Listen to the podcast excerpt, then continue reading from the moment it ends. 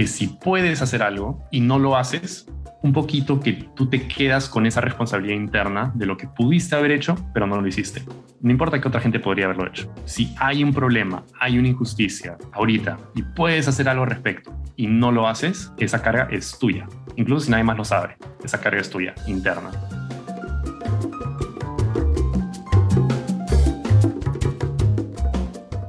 Hola, soy Nicolás Domille, su anfitrión, y esto es Innovadores sin filtro un programa único para inspirarnos y aprender de los emprendedores disruptores rebeldes e innovadores sociales más extraordinarios de América Latina que están liderando la transformación de los mercados, modelos y sistemas tal y como los conocemos. Nuestras invitadas y nuestros invitados nos comparten todo, sin ningún filtro, sobre sus éxitos, fracasos, errores, miedos y secretos para convertirlos en grandes lecciones, soluciones o herramientas que nos permitan superar los retos a los que nos enfrentamos y alcanzar el éxito que queremos. Innovadores sin es co-creado por Tony K, cofundador de Halloran Philanthropies, y Nicolas Demeye, coach de emprendedores y líderes de alto impacto. Este programa es posible gracias al generoso patrocinio de Halloran Philanthropies y New Ventures México. Diego Taneda Benavides es nuestro invitado de hoy. Diego es el cofundador y director ejecutivo de LALA, que es Latin American Leadership Academy Lala es una empresa social que busca promover el desarrollo económico sostenible y fortalecer la gobernabilidad democrática en América Latina mediante el desarrollo de una nueva generación de líderes. La pasión de Diego por el desarrollo social y económico lo llevó de McKinsey en San Francisco a African Leadership Academy en Johannesburg, donde se inspiró en el gran potencial que vio en empoderar a los jóvenes más prometedores de la región para resolver los problemas más grandes de sus países. En cinco años, Lala ha logrado construir un producto de clase mundial, llegando a más de 1.600 jóvenes líderes de 17 países y comenzó un movimiento de líderes impulsado por valores y propósitos. Lala ahora está entrando en una nueva fase de fortaleza y escala institucional, tanto descentralizando como localizando elementos de su modelo a través de hubs a nivel de país y lanzando una nueva línea de programación virtual. Diego es un verdadero innovador y emprendedor social y también es un filósofo de la vida y les prometo que esta conversación les va a apasionar tanto como a mí me apasionó. Disfrútenla mucho.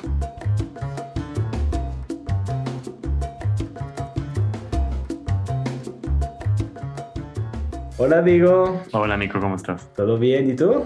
Muy bien, gracias. Gusto estar aquí contigo. Ah, pues a mí me da un montón de gusto estar contigo, la verdad. Quiero empezar por leer lo que defines como tu visión. Cuando la leí me pareció muy interesante y muy inspiradora.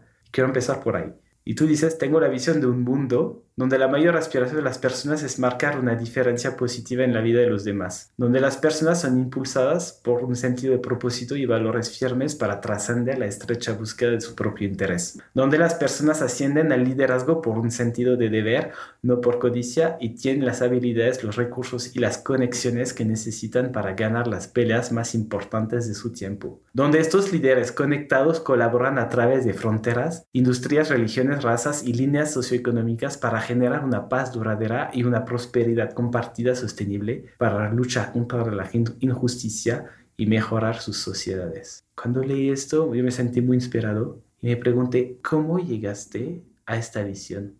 Gracias. Hace tiempo no, la, no lo releía, no lo escuchaba. Parece que estuve, estuve inspirado en ese momento que parte de la, de la inspiración más fuerte vino de mi tiempo trabajando en, en African Leadership Academy. Esta institución en, en, Sudáfrica terminó siendo la inspiración detrás del ALA. Lo que más me llamó la atención de esa institución era esta búsqueda que hacían de, de adolescentes en todo el continente, en todo el espectro económico. Buscaban a los más cracks, pero uno de los criterios más importantes de selección era el compromiso que estos chicos tenían a resolver problemas en su entorno y un compromiso genuino chicos compasivos, curiosos, empáticos, con vocación de servicio y con propensión a la acción, chicos que de adolescentes ya habían tomado acción por resolver problemas en su entorno.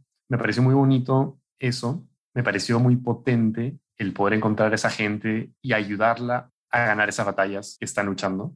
Me pareció mucho más, más auténtico, más escalable, más sostenible, un modelo de desarrollo internacional en el que no solo hay gente que se ve como tú y como yo y que vienen de backgrounds como los tuyos y míos, sino gente que está creciendo más cerca de los problemas más reales y empoderar a esas personas a que ellos lideren una transformación desde adentro de sus propias comunidades. Entonces, por un lado, ese modelo me pareció muy inspirador, contrastándolo con un modelo de desarrollo internacional de las últimas décadas que ha un modelo más tecnocrático, más elitista, de gente que va a universidades elite y que después dicen, ya, vamos a ir a resolver problemas ajenos. Este otro modelo me pareció mucho más bonito, mucho más potente, pero también yo decía, ¿por qué son tan escasas estas personas? ¿Por qué es tan raro el encontrar chicos, personas cuyo sistema de valores y cuya definición del éxito, que va por lo prosocial, por el impacto, por el servicio, por qué es tan escaso hoy en día? En parte por esa reflexión me di cuenta que parte de, mi lucha no solo es el crear esta institución y el empoderar a estos chicos, sacarlos de la pobreza, ayudarlos a que logren tener un impacto en sus comunidades, sino es, es casi como si estuviéramos en una lucha épica de valores, porque triunfe un sistema de valores más de integridad, de servicio, de justicia, y no tanto un sistema de valores del éxito individual, del privilegio, del consumismo. Entonces, parte de la visión a muy largo plazo es que por medio de encontrar y empoderar a estas personas y que ellas lleguen a posiciones de liderazgo, de influencia, de visibilidad, no por su plata o por cómo se ven o por el poder que tienen, sino por lo que han hecho por otros, eventualmente visibilizar a esas personas comience a cambiar ese chip, aunque sea en Latinoamérica, de qué es aspiracional, qué puede ser el éxito, quiénes son las personas que realmente consideramos líderes, de nuevo, por quién son y qué hacen por otros, sino por el título o el poder que tienen. Que supongo que sea en parte lo que tú estás tratando de hacer con este podcast, así que creo que, creo que nos entendemos. ¿Cómo llegaste? Yo entiendo que esta visión, esta visión tuya que compartí al inicio de la conversación, fuiste inspirado gracias a tu experiencia en African Leadership Academy. ¿Qué te hizo llegar a decirte yo quiero ayudar a empoderar a los que más lo necesitan, ya que se vuelvan líderes en sus comunidades. Creo que sí, si algo he hecho bien ha sido el, el dedicar bastante tiempo y atención a reflexionar sobre qué es lo que me mueve, cuáles son mis valores, cuál es mi propósito. El llegar a tener un poco más de esa claridad relativamente temprano en mi vida, después me ayudó a tomar decisiones que para mucha gente son decisiones dificilísimas, que pueden que no tengan sentido en el papel, que se sientan irracionales, y para mí muchas de estas decisiones terminaron siendo inescapables en base a esa estrella norte. En base a mi, mi reflexión de todo esto, muchas veces yo, yo digo que, mi historia, que esta historia realmente comienza cuando yo tenía más o menos 12 años. Tuve una experiencia extraña creciendo, que por un lado crecí con mucho privilegio, no necesariamente económico. Mi familia sí tenía plata, mis papás tenían un negocio propio, iba a los mejores colegios de Lima, crecí en un hogar lleno de amor. Eh, mis papás, mi hermana me dieron todo el amor, todo el cariño que pude tener. Se enfocaron mucho en mi educación, mi desarrollo. Creo que desde muy temprano tuve muy buenos modelos a seguir de ética de trabajo, de generosidad, de integridad. Pero también a los 12 años el negocio de mis papás quebró ahí sí financieramente lo perdimos todo, ¿no? O sea, recuerdo regresar del colegio y había un camión afuera de la casa y era que habíamos perdido la casa. Y recuerdo detalles anecdóticos como llamar a mis amigos por el celular y colgar después de una o dos timbradas para que ellos me tuvieran que llamar con su saldo, ¿no? O sea, ese tipo de ahorros. Pero tuve mucha suerte en este contexto. Los colegios en los que estaba me dieron becas y pude seguir en los colegios más caros de Lima sin plata en la casa. Eso lo contrasté con la experiencia que le tocó a mi hermana, que me lleva ocho años, yo tenía 12, ella tenía 20 y estaba comenzando la universidad, pero ella no hubo becas, tuvo que comenzar, como decimos en el Perú, a recursearse entre trabajar part-time para estudiar part-time y esa es una vía muy sufrida, ¿no? o sea, es sufrimiento tras sufrimiento y es muy difícil salir de ese círculo vicioso una vez que estás ahí metido. Entonces, eso lo vi muy de cerca en lo que le tocó sobrellevar a ella, mientras que yo tuve el privilegio de tener becas, seguir en los mejores colegios. Y en parte por eso le puse la puntería desde los 14, 15 años a que tenía que conseguir una beca completa fuera, o si no, me tocaba lo mismo. Me salió la beca. Terminé estudiando en Williams College, beca completa, pero esto reforzó este sentimiento de cuánta suerte, cuánto privilegio, cuántas oportunidades, cuántos recursos para mí, contrastarlo con mi familia, extrapolar de eso al resto del Perú y de Latinoamérica y decir, oye, incluso a pesar de esto, seguimos siendo de la gente más privilegiada del continente y ver no solo la tragedia a nivel personal que vive alguien que no está pudiendo perseguir su propio propósito y encontrar estabilidad y libertad financiera, etcétera. No solo esa tragedia personal, sino la tragedia colectiva de cuánto talento perdemos como sociedad. Estamos hablando de millones y millones de personas. Y de nuevo, contrastar eso con mi propia experiencia. Entonces, desde ese entonces, más o menos, comencé a desarrollar este sentimiento, casi una obligación moral, de usar todas estas oportunidades y recursos que yo había tenido para algo más grande que mí mismo. Y específicamente comencé, comenzó a interesarme esta idea de cómo transformar estos sistemas sociales, estructurales, económicos de los que yo había salido victorioso, pero que, en los que tanta gente pierde. Entonces yo diría que por ahí está la primera semilla. Y por eso digo que para mí alguna de estas decisiones más adelante terminan siendo inescapables, porque para mí personalmente toma un tono de una obligación moral para yo justificarme a mí mismo mi propia trayectoria y la suerte y privilegios que yo tuve. Si quieres, pongo pausa ahí o te sigo haciendo un monólogo enorme, como prefieras. Es que esta, eh, yo escuché la primera semilla, ¿no? De cómo, cómo llegó esta primera semilla de tu ah, historia personal de de repente tenías recursos, sobre todo financieros, y de repente ya no hay, ¿no? Hay el camión afuera de la casa y hasta no puedes hablar a tus amigos porque no tienes saldo, ¿no?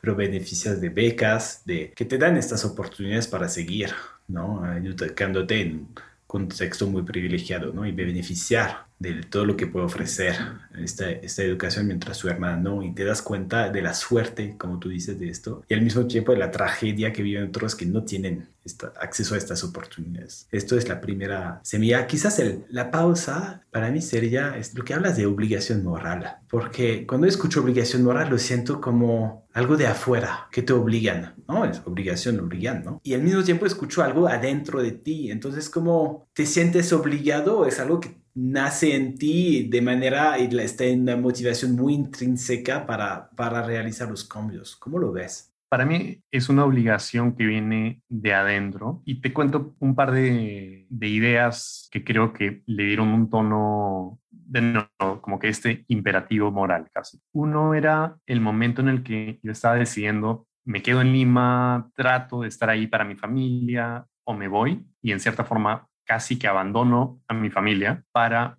enfocarme en mi carrera afuera. Y para mí el, irme afuera y después las decisiones que tomé, por ejemplo, de salirme de McKinsey más adelante en mi vida, hubo momentos en los que casi literalmente tuve que poner una balanza, enfocarme en apoyar a mi familia o enfocarme en estos temas de, llámalo cambio sistémico, desarrollo económico, nacional, etc. Y más de una vez tomé la decisión de la segunda, de decir, me voy a enfocar de lleno en esos temas de desarrollo más grandes, a expensas de la estabilidad, bienestar de mi familia. Entonces, ese costo personal, para yo justificarlo, solo lo podía justificar con una lógica de, ok, si me estoy metiendo a esto, tiene que ser para maximizar el impacto que va a tener. No es para meterme a medias, no es para que sea un objetivo secundario. El costo es demasiado grande para justificarlo. Eso tiene que ser maximizado, tiene que ser a, la máxima escala que pueda. Entonces, por ahí hay un poquito de,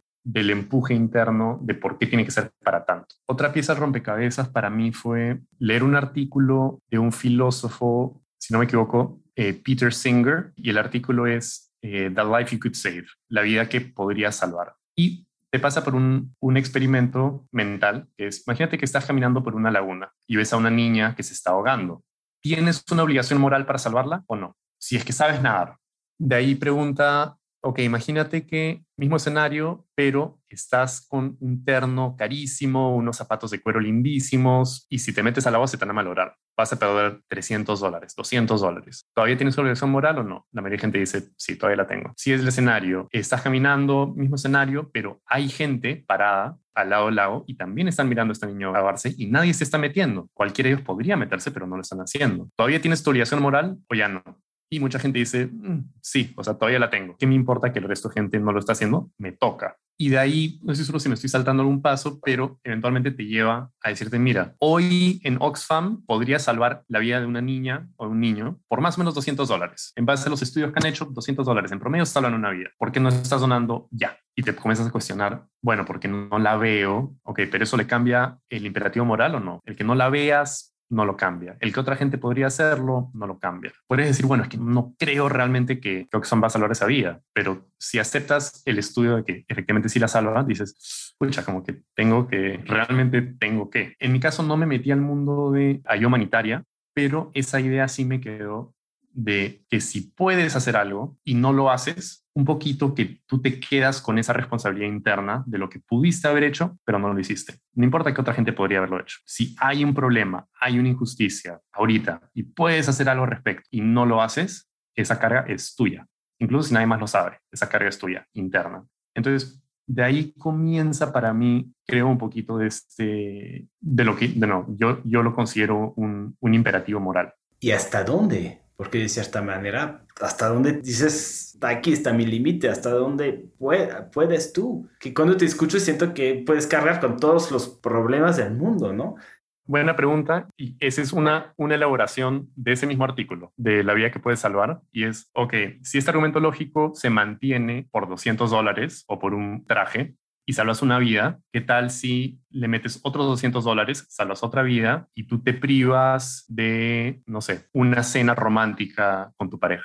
Moralmente, sí, pues tienes que salvar una vida. ¿O qué tal otros 200 dólares y ahora te privas de otra cosa, de una bicicleta que te querías comprar? Sí, como que tienes que hacerlo. Y eventualmente, según él, moralmente tienes que llegar al extremo de que tienes que seguir dando y dando, dando, hasta llegar al punto en el que sí el costo personal sí se haya demasiado grande, personalmente. Esa es una lógica bien extrema. Uno de los contraargumentos para ese ensayo es, bueno, pero esto no está coordinando suficientemente bien múltiples posibles filántropos o actores en todo el mundo ¿no? O sea, podrías terminar en una situación en la que la gente está dando demasiado a ciertas causas, más de lo necesario, pero es ineficiente. Entonces, hay un elemento de coordinación también. En mi caso, como yo lo pensé, fue, hay un par de formas de pensar sobre esto que me han ayudado. Una es el establecer ciertos parámetros, ciertos límites dentro de los cuales maximizar la variable que estoy optimizando. Entonces, mis parámetros eran, por ejemplo, si tengo que asegurar que mi familia reciba X cantidad de apoyo. Hice un presupuesto y le puse un número mensual, que era un piso. Esa no era la variable que yo estaba maximizando. Si estuviera maximizando esa variable, pudiera terminar en otra carrera.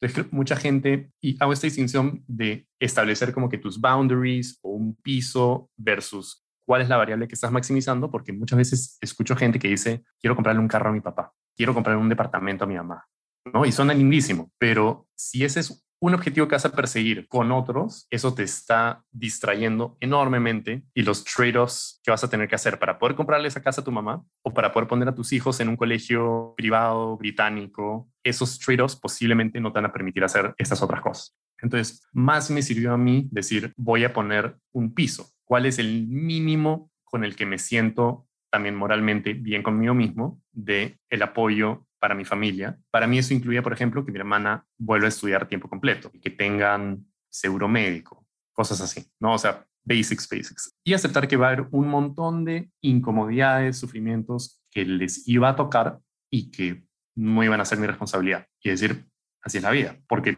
si yo subía ese piso, ya, por ejemplo, no hubiera sido viable aceptar el trabajo en African Leadership Academy. Simplemente no me dan los números. Entonces, por un lado, poner un piso de mi obligación autoimpuesta a mi familia.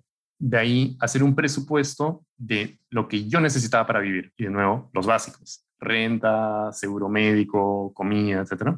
Parte de lo que me ayudó en este proceso fue, en cierta forma, el haber trabajado en consulting en McKinsey, en San Francisco, ir a los mejores restaurantes, ski trips, el, cuántas, cuántos placeres de la vida tenía gracias a esa plata. Y después terminé contrastando eso con mi experiencia trabajando en African Leadership Academy, donde tenía muchos menos de esos lujos, pero el 80-90% de mi tiempo sí estaba totalmente alineado con mi propósito, con mis valores y rodeado de gente que los compartía. Y el darme cuenta que en promedio mi calidad de vida, mi disfrute de la vida fueron infinitamente más grandes en el segundo caso.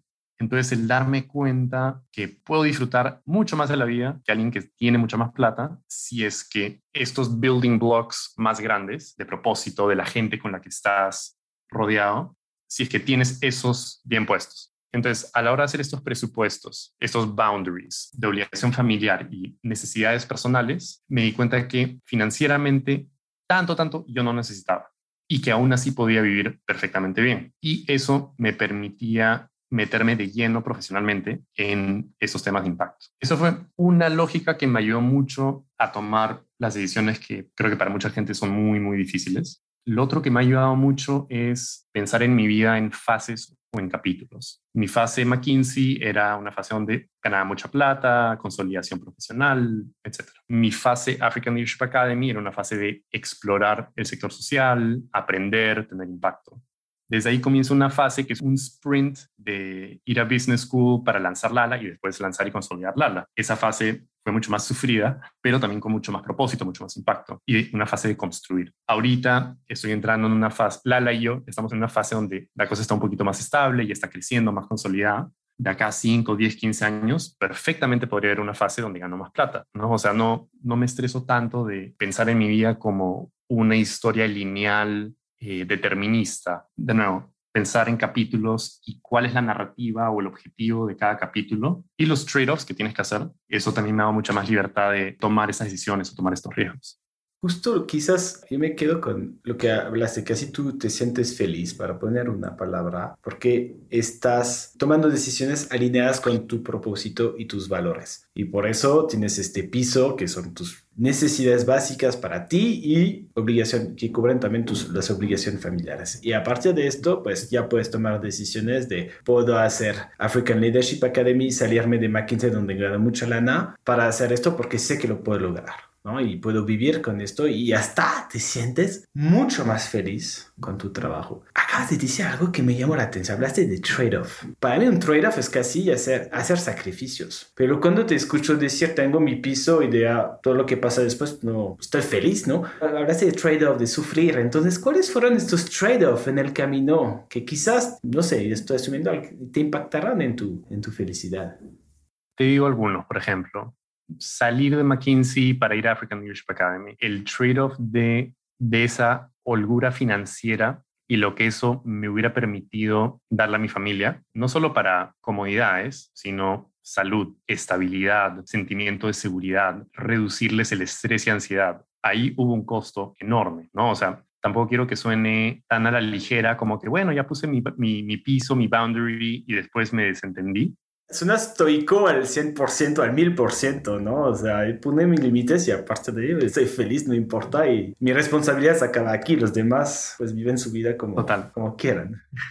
Sí, esa carga yo la llevo adentro, eh, de lo que podría, podría haber hecho por mi familia. De nuevo, las ansiedades, estreses, etcétera, etcétera, etcétera, que les tocó vivir y sabiendo que yo lo estaba pasando también. O sea, ese contraste, ese es un costo que yo acepté internamente. Pero, por ejemplo, aún así me parecía la decisión correcta porque lo que yo me imaginaba era que si yo me iba por el otro camino de decir, voy a apoyar más a mi familia, voy a querer McKinsey un año más, dos años más, tres años más, si eso comenzaba a cerrar ciertas oportunidades en esta trayectoria de impacto, sí me daba miedo el algún día desarrollarle un resentimiento a mi familia por yo haberme cortado las alas por ellos. Entonces traté de encontrar ese, ese sweet spot de hasta acá los ayudo a cubrir ciertas necesidades básicas y este es un compromiso que puedo mantener y que no me va a limitar. Eso no significa que no eliminó sufrimientos ni que eliminó una carga o una responsabilidad mía interna, pero me pareció como que ya, esa es la decisión necesaria, ese es el punto. Trade-off de salir de African Leadership Academy para lanzar Lala Curiosamente, por lo que hablas de felicidad, muchas veces yo lo describo como que intercambié felicidad por propósito, intercambié felicidad por propósito de impacto. Todavía digo que mis tres años en Sudáfrica fueron los tres mejores años de mi vida. La pasé increíblemente bien y además, no tanto por el tema de propósito o impacto, más por el tema de gente. En retrospectiva, me pareció una experiencia muy única y creo que eso es algo que la gente muchas veces no piensa cuando está pensando en dónde va a trabajar y el posible beneficio de unirse a, una organización de impacto social que está alineada con sus valores, su propósito. En African Leadership Academy, prácticamente todo el mundo era mi gente, el tipo de gente con la que me encanta conversar, con los que nos llevamos bien, nos alineamos, nos inspiramos. Entonces imagínate estar rodeado de docenas de personas que son tu tribu. Y de esos, encima había unos que también jugaban fútbol, que también les gustaba irse de vacaciones, salir de, rumba, de juerga, como digan ustedes. Entonces, como un, amigo, un amigo en Sudáfrica lo describía como justo un grupo de amigos que teníamos, como que le, rascábamos todas sus picazones. Le rascamos su picazón filosófica, su picazón de educación, su picazón de rap y hip hop, su picazón del fútbol, y más y más y más. Y decíamos, es cierto, o sea, ¿qué tan, qué tan común es en la vida encontrar esa gente con la que te alineas, tanto en tus cosas más positivas como tus cosas más negativas, igual te encuentras, y de nuevo, encontrar esa gente por el montón y sistemáticamente, porque es el tipo de gente que está autoseleccionándose para ir a esa institución y esa institución también está filtrando por esas cosas. Entonces, es algo que sea sistemáticamente. Si no estás en una institución así, muchas veces la gente no, no tiene mecanismos para encontrar a su gente así. Y a diferencia de ser emprendedor CEO, éramos pares, éramos housemates. Entonces era mucho más fácil tener esa conexión totalmente profunda. Y también, a diferencia de ser fundador, CEO, a pesar de que me apasionaba mucho el trabajo allá, al final de cuentas mis noches eran mías, mis fines de semana eran míos, podía desconectar. A la hora de convertirme en emprendedor, fundador, CEO, impulsé incluso más este tema de impacto y de propósito, porque estaba creando algo, y después si quieres también hablamos más de eso en detalle, pero el crear algo que está resolviendo un problema que no está siendo resuelto, para mí tenía un impacto incremental, adicional, mucho más grande que seguir siendo un empleado en una institución que al final de cuentas iba a poder reemplazarme. Entonces, el tema de propósito, de impacto, se disparó a costas de esa felicidad un poco más hedónica de estar con un poquito más de paz mental, ¿no? Es decir, este es mi trabajo, pero al final de cuentas puedo desenchufarme. Acá es como que no, la responsabilidad última termina contigo. Y si bien en Lala atraemos esa gente que es mi gente, también soy su jefe. Entonces, eso todavía no sé muy bien cómo navegar esa línea. Entonces, ahí el trade-off fue, yo lo resumo como este trade-off entre felicidad o una felicidad un poquito más hedónica con propósito de impacto. Ok, ok, y es, creo que la distinción que haces es muy bien interesante, porque antes estábamos ligando la felicidad con, estaba alineado con mi propósito y mis valores, le agregaste el componente de felicidad hedónica, ¿no? Casi de placer es, agradable, no te, si nada son míos, ¿no? Tengo toda la responsabilidad de, de un CEO y puedo disfrutar de, mis, de mi tiempo casi. Lo intercambiaste porque viste una oportunidad gigantesca de un impacto incremental en América Latina y dijiste, pues, toda esta felicidad hedónica quizás no la voy a tener, porque al inicio no sabes, pero voy a vivir algo mucho más alineado con mi propósito y valores, porque si lo logro voy a tener un impacto incremental y adicional muy importante. Va por ahí, ¿verdad? Exacto. Y para mí ese tema del, del impacto, ese tema del impacto incremental, adicional, para mí resultó ser fundamental fue por eso que salí de McKinsey, fue por eso que salí de African Leadership Academy de McKinsey fue básicamente el, ya era la conclusión que incluso si yo estuviera en un proyecto de mucho impacto adentro de McKinsey, eh, si me atropellaba el bus proverbial a ese proyecto y a ese impacto, no le iba a pasar nada. McKinsey me reemplazaba al día siguiente y ya, no le pasó nada al mundo. Ahí fue que me comencé a cuestionar esta idea de si era suficiente estar haciendo algo que tuviera impacto o si realmente la valla era contrastar ese impacto que estás teniendo contra un, un mundo counterfactual de qué pasa en el mundo si es que tú no haces esto que estás haciendo. Alguien más lo va a hacer y tú mismo podrías estar haciendo algo de más impacto. Y me di cuenta que en el mundo de consulting, ese mundo simplemente no pasaba esa valla de ese análisis para mí. Yo decía, para realmente convencerme de que puedo mover la aguja en este mundo, tendría que quedarme acá 10, 15 años, llegar a ser un director de McKinsey, cambiar la dirección a todo el barco. Yo decía, 10, 15 años no, no la hago. Ahí, ¿te acuerdas de esa, esa claridad de propósito o ese North Star que te decía, el llegar a esa conclusión tuvo un impacto inmediato en mi motivación. O sea, ahí sentí las, las 80 horas a la semana larguísimas y pesadísimas. Mi motivación se fue al suelo y, o sea, me quedó clarísimo que simplemente no podía seguir trabajando ahí. O sea, terminé mi, contrato de dos años, pero era clarísimo que no iba a, a extender ni nada. El beneficio y maldición de esa claridad o de esa lógica tan intensa es que eso también me cerraba la mayoría de, opciones profesionales en el mundo, ¿no? Eso me cerraba todo el mundo corporativo eh, porque decía, hay exceso de ex consultores yendo al mundo corporativo, no sé qué puedo hacer yo que sea diferencialmente superior que alguien más. No sé qué historia me tengo que contar yo para creerme ese cuento. Eso también me cerraba el mundo de fundaciones grandes, emprendimientos sociales ya muy establecidos, impact investing, etcétera, porque esos mundos también tienen un exceso de ex consultores o gente que tenía el mismo training que yo. Y no, yo decía, no sé qué tengo que creer para contarme el cuento de que realmente estoy moviendo la aguja en ese mundo. Eso también me cerró la idea de crear un for profit con impacto, porque yo decía, no soy un genio visionario que voy a encontrar la idea, el problema que puede ser resuelto con una empresa a escala que me va a hacer inmensamente rico y que va a resolver grandes problemas. O sea, si a mí no se me ocurre, a alguien más se le va a ocurrir. Love large numbers, ¿no? O sea, hay suficiente gente talentosa, emprendedora, motivada en el mundo que va a lanzarse a crear empresas que generen plata y que resuelvan problemas, ¿no? O sea, eso es lo más motivador, todos los incentivos están alineados para eso. Entonces decía, tampoco la veo. O sea, ahí mi historia era, si hiciera eso, sería para, ojalá algún día, ser multimillonario, billonario y convertirme en filántropo, pero ese también ese es un cuento demasiado largo. Entonces, en base a esa lógica, dije, bueno, me toca o ir a algún non-profit que esté luchando contra un problema que no ha sido resuelto, ah, para que no haya ningún experto que puedas consultar y que te digan así se resuelve este problema. A un non-profit, resolviendo un problema que no ha sido resuelto. Que la naturaleza de este problema sea tal que el modelo de negocios adecuado o la estructura legal adecuada sea non-profit y que son una organización relativamente joven, con el presupuesto relativamente apretado, para que cada persona que se lanza al fuego pueda hacer una diferencia. Entonces decía, o tengo que encontrar eso o tengo que encontrar un problema que cumple esas condiciones y crear esa organización.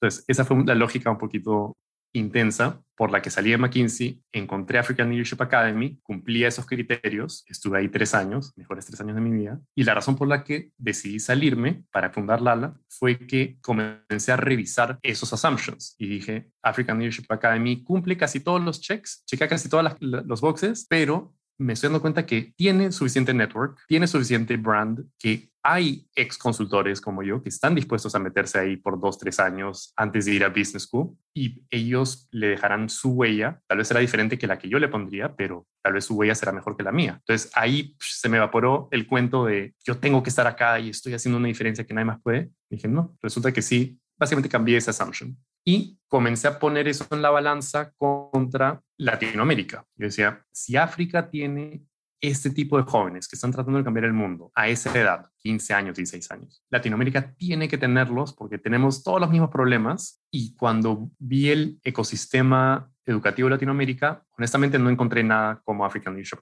Hay un montón de buenas instituciones, pero no vi nada como lo que vi allá. Entonces yo dije, ¿qué está pasando con esos jóvenes ahorita, hoy? Y dije, bueno, tal vez alguien más puede resolver este problema. Pero en esos tres años habré conocido cinco latinoamericanos más o menos de backgrounds hiper top y todos me contaron la misma historia. Todos dijeron, uff, African Leadership Academy, lo máximo, Latinoamérica necesita esto. Mm, no soy yo. Ojalá alguien lo haga. Ojalá alguien lo haga. No soy yo, no soy yo. Y decía, está pasando el tiempo, la gente que está teniendo acceso a este concepto no lo está haciendo. Es un concepto que creo que debería hacerse como un modelo non-profit para que mantenga una pureza en el ADN del propósito, del impacto y que no se desvirtúe con otros objetivos. Y lanzar un non-profit en Latinoamérica es duro. Yo decía, los incentivos no están ahí y por lo tanto no va a haber un exceso de gente lanzándose a hacer eso. Y cada año que pasa, podríamos estar hablando de cientos, tal vez miles de estos jóvenes que podrían convertirse algún día en líderes y que si no son encontrados, conectados, apoyados, empoderados, es talento que se va a perder. Y esto para mí toma una proporción enorme porque no solo estamos hablando de alguien que podría pasar de barrendero a contador. Estamos hablando de alguien que podría pasar de barrendero a presidente de su país, alguien que podría pasar de secretario a tech entrepreneur, a científico, a emprendedor social.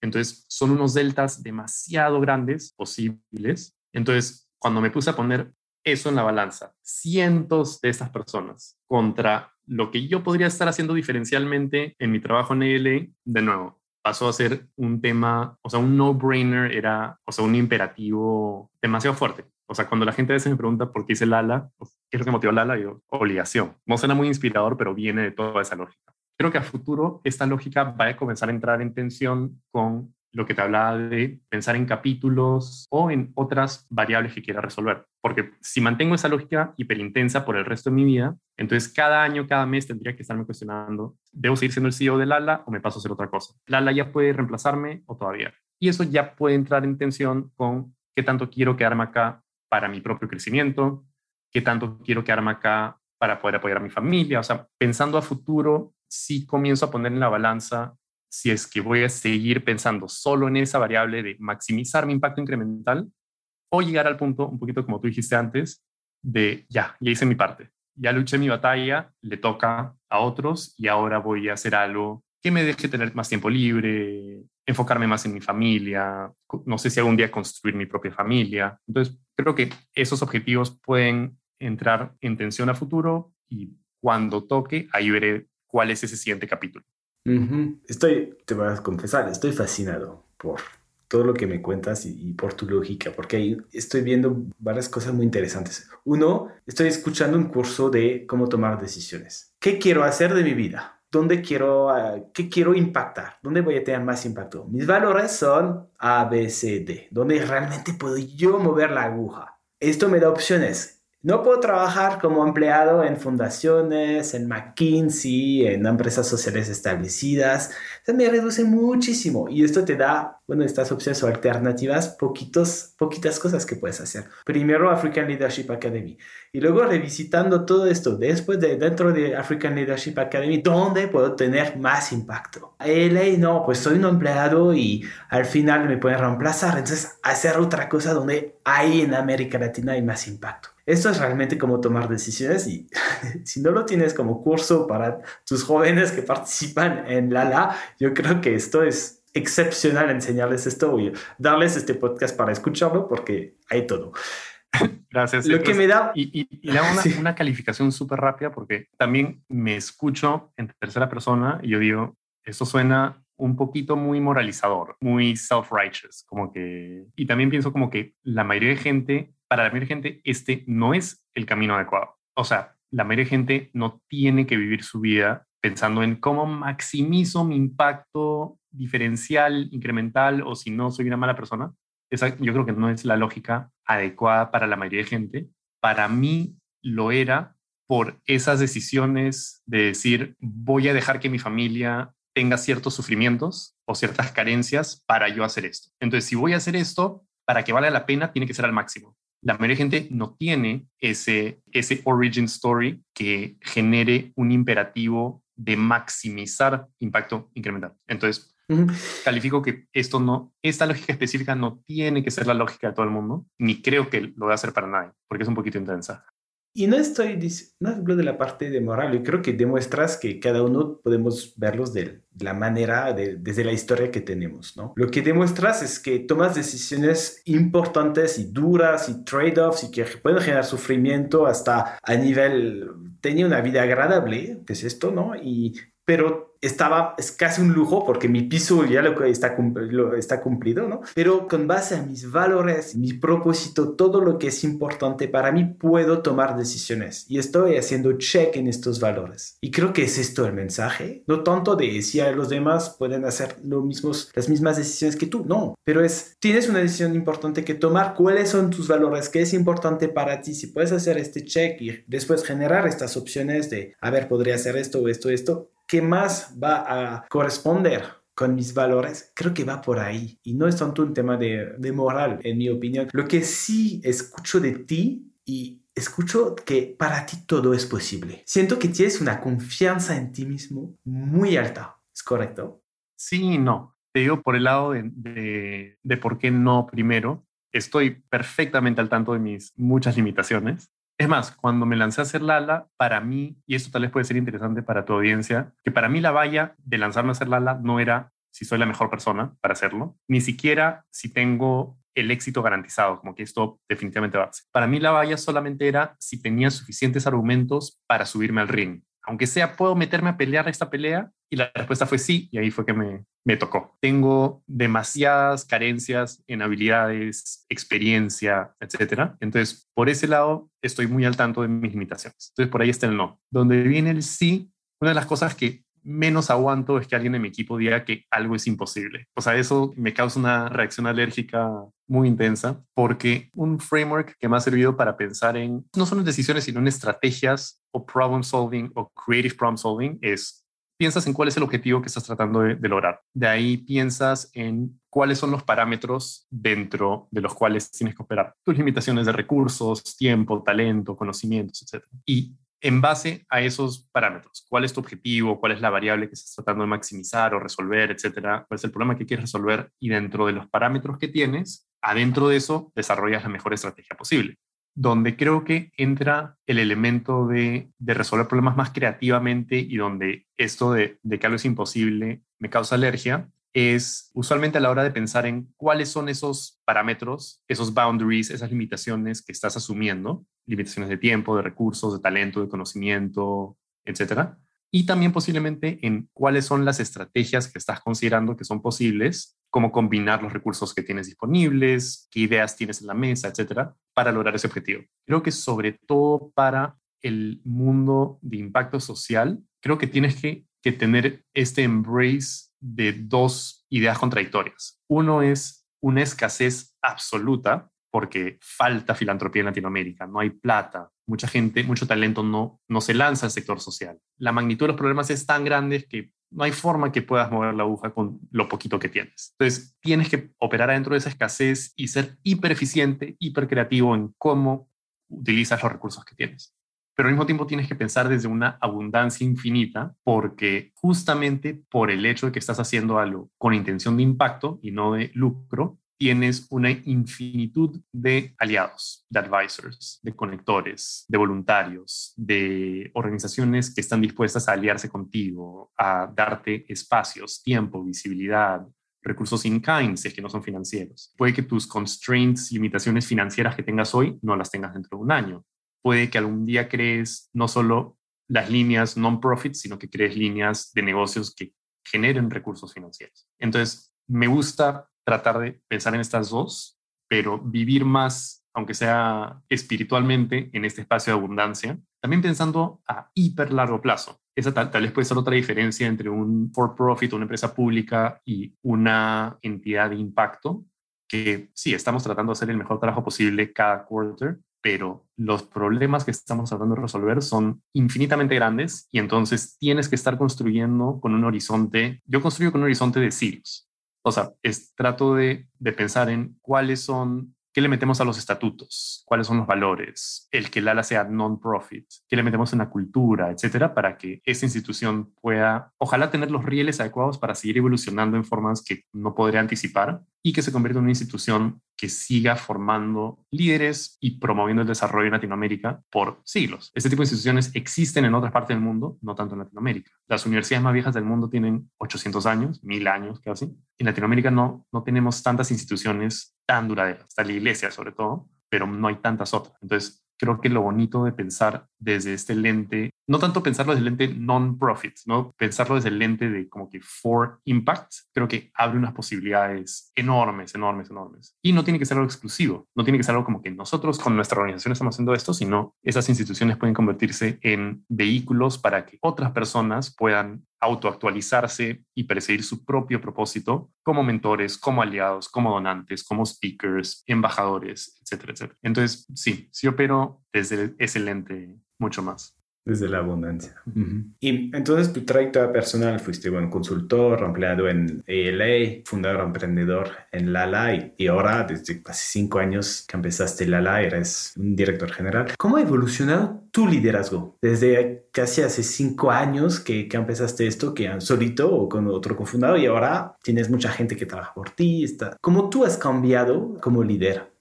Uno de los beneficios de ser fundador, emprendedor, emprendedor social, tal vez sobre todo, es que es como una maestría en entenderte, desarrollo profesional, desarrollo de habilidades interpersonales, resiliencia, capacidad contra la frustración, creatividad, problem solving, hiper intenso todos los días, todas las semanas, todos los años.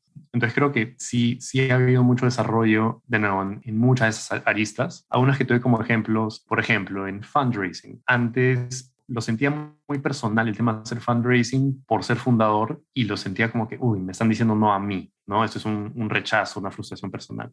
También porque en ese entonces sentía como que estaba vendiendo sueños. Pasan cuatro o cinco años, ya hay una claridad, un impacto enorme, tanto en los alumnos como por medio de los alumnos en sus comunidades. Internamente esto cambia en mi mente de estoy vendiendo un sueño y estoy tratando de conseguir a alguien que me apoye a mí para luchar por este sueño, a tener una claridad de que los recursos que estamos buscando no son para mí, son para los alumnos y sus comunidades.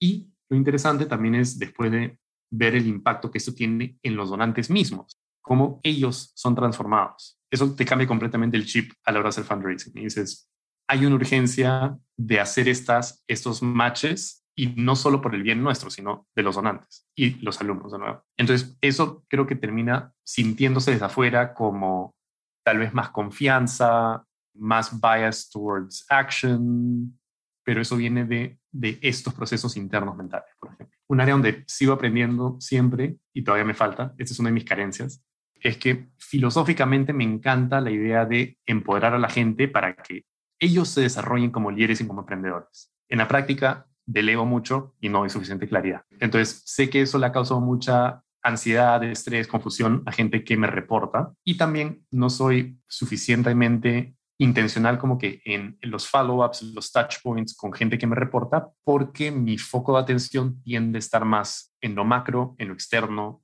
y en el futuro, mientras que el equipo está aquí adentro. Entonces, me tiende a ir mejor en, en relaciones de management con gente que puede ser muy muy autodirigida, muy autosuficiente. Aunque sea es algo que ya entiendo mejor, es algo en lo que estoy tratando de, mejorar. Sospecho que me va a ir mejor como manager una vez que el ala crezca más y la gente que me reporte sean gente más senior. Entonces ahí ya me permite jugar más un rol de thought partner, de coach, que el tener que estarle marcando las pautas a, alguien más junior. Pero hay un montón de desarrollo y también el saber lo lejos que estoy. Por eso más, pero ahí te dejo un par para dejarlo corto gracias, gracias por hablar de tus carencias de manera, de manera tan abierta.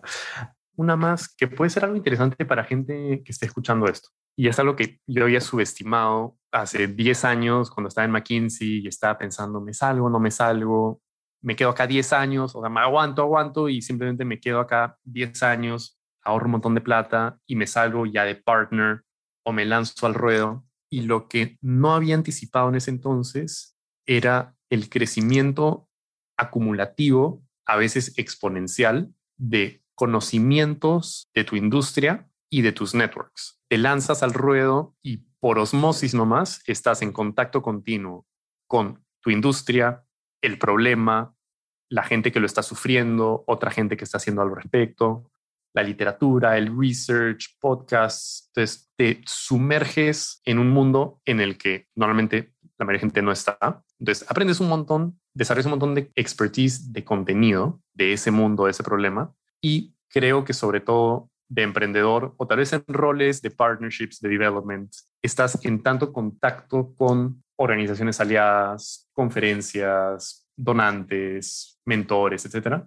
que desarrollas un network en la industria, en el área que te interesan, que no sé cómo podrías desarrollarlo similar en otras carreras. Algunas empresas te venden el cuento de que quédate acá y vas a desarrollar un gran network. Mi network de McKinsey San Francisco no ha sido tan útil. El network que estoy desarrollando por trabajar en African Leadership Academy y en Lala es no solo un network alineado con este tipo de propósito, valores, misión, sino un network muy, muy valioso. Y en retrospectiva, el crecimiento fue exponencial estos 10 años. Entonces, el costo de haberme quedado más tiempo afuera del ring, hubiera tenido un costo de oportunidad enorme de conocimiento del problema de la industria, del espacio y de los networks que he podido construir por hacer el trabajo. Y creo que mucha gente no dimensiona la magnitud de eso cuando están tomando estas decisiones. bueno, sí, es un, como tú. Y con, con este podcast y con el trabajo que has hecho, piensa en los networks, las personas que has conocido versus lo que podría ser conocido en un trabajo normal. Son dos mundos totalmente diferentes. Sí, y también eh, pensas también un poco por qué no lo hice antes. Resuelve un poco con lo que acabas de decir.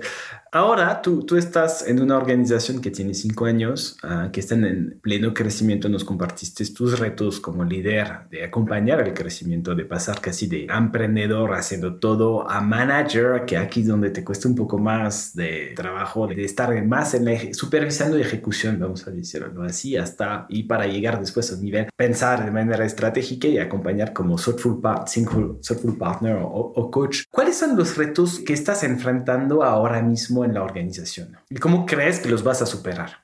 Me gusta esa síntesis que hiciste de casi la trayectoria organizacional y cómo el rol del emprendedor cambia, de que efectivamente en los primeros años tienes gente hipermotivada, muy emprendedora y todos están haciendo todo. La cosa es un caos interno, pero una dinámica muy bonita, muy emprendedora.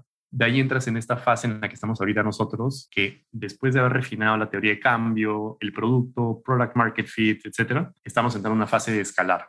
Y a la hora de escalar es que te toca comenzar a construir la institución, la organización, los procesos, las comunicaciones internas, los pilares de finanzas, de contabilidad, de pagos, de temas legales, tecnología, etcétera, etcétera. Entonces, ahorita esta, esta es la fase de los managers, de los operadores, de los constructores de sistemas, de estructuras, on the grow, ¿no? O sea, mientras que estamos construyendo, mientras que estamos creciendo, es ir poniendo la casa en orden y estructurando y creando estos cimientos para el futuro. Y aunque sea mi esperanza, justamente es lo que parafraseabas de después de esta fase, ya era un punto en el que la organización ya tiene líderes, managers más experimentados y que tienen sus departamentos, sus pilares, sus procesos. Y eso creo que le permite al emprendedor jugar un rol más estratégico, más de coach, o a veces gente en este rol es que ya dicen, me paso al board, ya la organización no me necesita, o la organización ya está suficientemente grande que ya no es mi fuerte, o la motivación que me llevó a crear esto choca con el rol ahora, que es un rol de administrador de una cosa grande.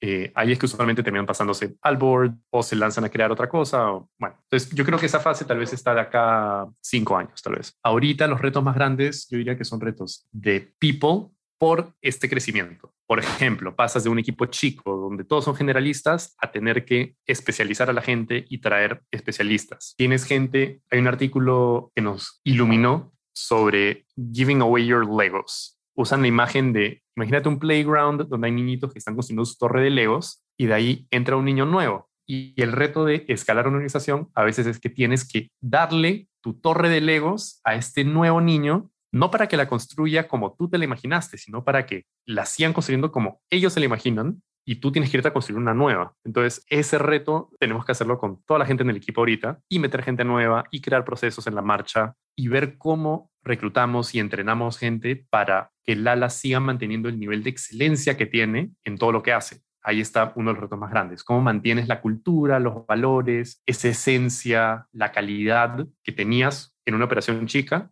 pero cómo lo mantienes mientras escalas. El otro reto es la cantidad de cosas que tienes que mover en simultáneo, porque si una se te cae, todo se te cae. Tienes que poder encontrar a estas jóvenes en toda Latinoamérica. Tienes que poder seleccionarlos, evaluarlos, hacer el proceso de ayuda financiera. Tienes que poder recaudar fondos para darles las becas, porque si no te quiebras haciendo todo esto. Tienes que crecer tu operación de bootcamps. Tienes que desarrollar, reclutar y desarrollar facilitadores que pueden hacer nuestra currícula, nuestro programa a ese nivel de excelencia tienes que simultáneamente crear las estructuras para crear una comunidad de exalumnos que va a crecer más y más rápido y desarrollar nuevos programas para esos exalumnos. Tienes que desarrollar tu capacidad de medir impacto, traquear datos, tener una arquitectura de tecnología para poder seguir midiendo el impacto y saber qué está pasando y poder seguir evolucionando en la marcha. Tienes que crear tus sistemas de gente, de recursos humanos, de tecnología, de finanzas, de riesgo, legales, todos en simultáneo. Y todo esto lo tienes que hacer contratando gente, haciéndoles onboarding en la marcha, mientras que estás viendo cómo reubicar a la gente que tenías antes. Todo esto con el presupuesto apretado, con gente muchas veces muy junior. O sea, ese es el reto grande ahorita. Por eso es que estamos contratando el, el, rol que te decía, de COO, porque justamente ese no es mi fuerte, ni el de David, ¿no? Mi socio David él es, yo diría que uno de los mejores educadores del mundo, pero eso, él tiene que enfocarse, creo, en el producto, la teoría de cambio, etc. El vacío del liderazgo que tenemos ahorita es de justamente esa operación interna, cómo estructurar todo esto, cómo crear el equipo, los sistemas, procesos. Entonces, por eso ese rol que estamos contratando es ahorita el más importante, es mi prioridad número uno. Mm, qué buenísimo, mira, hay algo que me llamó mucho la atención con lo que decías, porque escuché como una duda, no sé si, si, es correcta, pero de una vez que haya crecido la organización, que quizás tenga este rol de Soulful Partner CEO, hasta me pongo en el board. Y algo que dijiste antes, igual no soy la persona adecuada para esta etapa más grande. Al inicio de la conversación decías, no me queden a 15 porque tendrá que esperar 10, 15 años quizás para realmente poder hacer cosas que tengan impacto o cambiar un poco la, el giro de la organización. Y ahora que podrías imaginarte ser esta persona con este nivel de responsabilidad, hay como una duda, hay como una duda. Te cuento cómo lo estoy pensando ahorita, 2022. Por, y esto puede que no sea una lógica replicable para otro tipo de organización, pero dado que Lala está creando un ecosistema continental de líderes, emprendedores, organizaciones aliadas, ese ecosistema, si funciona, si logramos crearlo, ese ecosistema abre puertas que ahorita ni siquiera son imaginables o no son viables. Piensa cómo, no sé, el crear el Apple App Store o cuando Facebook tenía ese sistema, esa plataforma de juegos, eso creó las condiciones para que todo un mundo de, desarrolladores comenzara a construir cosas en ese ecosistema. Entonces, en cierta forma, Lala está creando un ecosistema, en este caso más humano, y eso creo que va a comenzar a permitir construir cosas nuevas muy interesantes. Entonces, cuando digo que tal vez en un momento no seré la persona adecuada para ser CEO de Lala, parte de cómo pienso en Lala es que, por un lado está Lala, el non-profit, que es esta institución educativa que está construyendo este ecosistema, y posiblemente cuando ese non-profit llegue a cierta escala, a cierta estabilidad, no me necesita o habrá gente mejor capacitada que yo para liderar ese, esa organización pero me pregunto si habrá otras cosas que construir en ese ecosistema que refuercen al non-profit. Ahorita la idea que más me interesa, por mientras tiene el, el, placeholder name de Lala Ventures, y es crear algo como un Y Combinator adentro del ecosistema de Lala, que sea una entidad probablemente for profit o de triple impacto, un B Corp, que invierta en exalumnos de Lala, emprendedores, emprendedores, emprendedores sociales, todo esto como me lo imagino, Lala, el non-profit, sería un shareholder en Lala Ventures. Muchos de los donantes de Lala actuales, que son venture capitalists, angel investors, tech entrepreneurs, serían invitados a ser inversionistas de Lala Ventures. Serían invitados a ser mentores, board members, advisors de los emprendimientos que estamos desarrollando. Piensen cómo estaríamos, cómo tendríamos todos los assets listos para que es, esta máquina acelere sistemáticamente el desarrollo de emprendedores y emprendedores sociales en Latinoamérica. Tenemos el pipeline de posibles emprendedores. Los conocemos mejor que nadie porque los conocemos de que son adolescentes. Por el ecosistema mismo podemos acelerar su búsqueda de cofundadores, de founding team, de aliados, de board members, de advisors, de inversionistas o donantes o inversionistas de impacto el know-how que estamos desarrollando en Lala justamente es de temas de liderazgo, emprendimiento, resiliencia, design thinking, habilidades interpersonales, intrapersonales, resolución de conflicto. Entonces, muchas de estas cosas que creo que han roto a emprendedores o founding teams, depresión, burnout, conflicto, falta de valores, sistemáticamente podríamos atacarlas.